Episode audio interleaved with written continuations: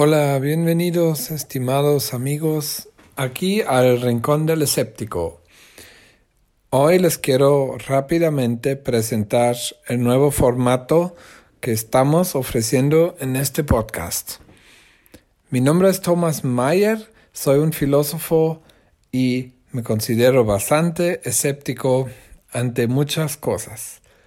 Yo quiero reflexionar siempre con invitados o a veces solo sobre temas que nos preocupan actualmente de política, sociedad, de filosofía, de teoría política, pero también temas de historia y de otras cosas, siempre y cuando impactan a nuestra vida, en nuestras sociedades.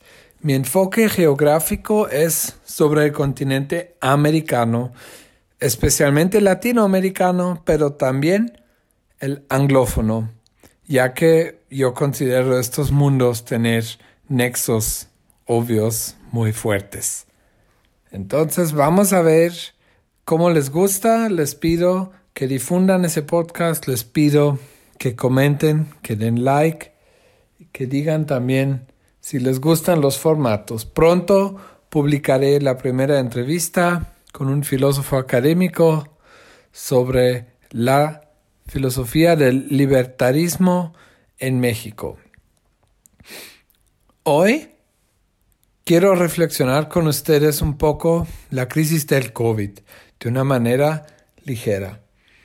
Estamos viendo que siguen saliendo nuevas variantes del virus que siguen teniendo nombres del abecedario griego. Ahora se lee de una tal variante Omicron que crece, que supuestamente es una amenaza porque las vacunas, dicen unos, a lo mejor no sirven bien.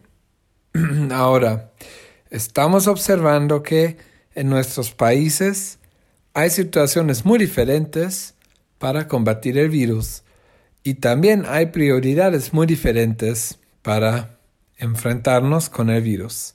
Estamos viendo que en países de Europa se están haciendo otra vez medidas tipo lockdown, como en Austria, por ejemplo.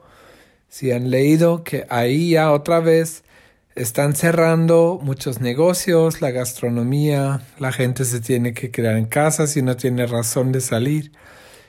A su vez, el dilema de que colapsaría el sistema de salud.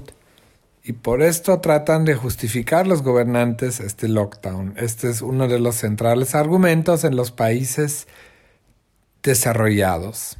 Ahora, en Latinoamérica, algunos gobiernos dicen lo mismo, sin embargo, enfrentamos a veces una realidad muy diferente y no vamos a poder cerrar el país por ese virus, porque la vida tiene que seguir porque la gente tiene que comer y los negocios tienen que correr.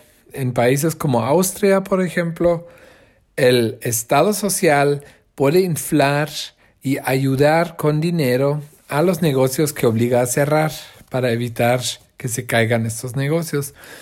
Pero esto es solo un factor, ya que también cerrando las escuelas se hace un daño psicológico y social muy fuerte en los jóvenes y niños. Esto es un problema del que se habla muy poco. Hemos visto en Latinoamérica también cómo han estado cerradas las escuelas y cómo las clases virtuales no tienen un efecto igual y cómo sí hacen mucho daño al desarrollo de los niños.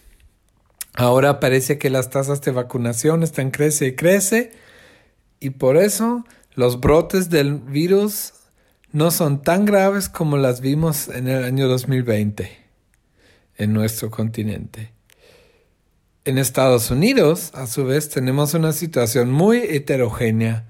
Hay estados donde no quieren cerrar y los gobernadores están a favor de abrir todo y solo cuidar los grupos de riesgo como gente de mayor edad, gente con ciertas enfermedades. Y en otros estados, gobernadores deciden cerrar más la vida pública. Y cada vez pienso más que esto es un enfrentamiento de ideologías políticas detrás. La gente que, que se llamarían libertarios, liberales en el sentido europeo, no en el sentido norteamericano, están en contra de cerrar la vida pública. Y los gobiernos que son más comunitaristas, más socialdemócratas, más colectivistas, están a favor. Pues esto se está observando básicamente en todos los países occidentales. Y me pregunto entonces, ¿realmente se trata tanto de contener el virus o se trata de diseñar un modelo social, implementar ahí nuevas reglas? Estamos observando ahí una situación muy abierta y no hay una respuesta fácil, pero lo que a mí en lo personal se me hace perverso es el argumento de ciertos estados europeos de decir necesitamos un lockdown si no colapsa el sistema de salud. Es verdad y es feo. Sin embargo, ya tuvieron más de un año, más de año y medio para aumentar capacidades en sus sistemas de salud y no ha sucedido. Incluso ha pasado lo contrario, que en algunos países como por ejemplo en Alemania, hoy día hay menos camas libres de terapia intensiva que hace un año. ¿Cómo es posible eso en medio de una pandemia? Por un fallido estado de salud público.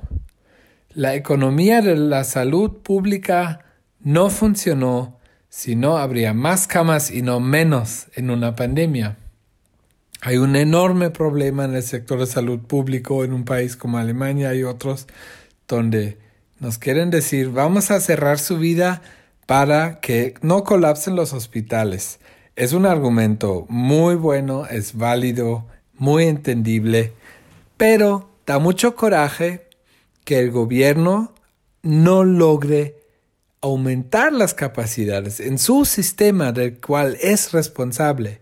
Ahí me pregunto, desde el punto de vista libertario, una radical liberalización del sector público, una radical liberalización del sector de salud público, ¿no podría mejor enfrentar esa crisis? Con mejores tratamientos, con mejor medición de capacidades, el mercado laboral no podría funcionar mejor así. Es una pregunta que se las dejo a reflexionar.